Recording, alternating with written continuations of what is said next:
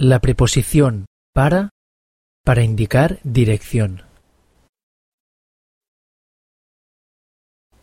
Salió temprano para Madrid. Va para Barcelona, pero pasará también por Andorra.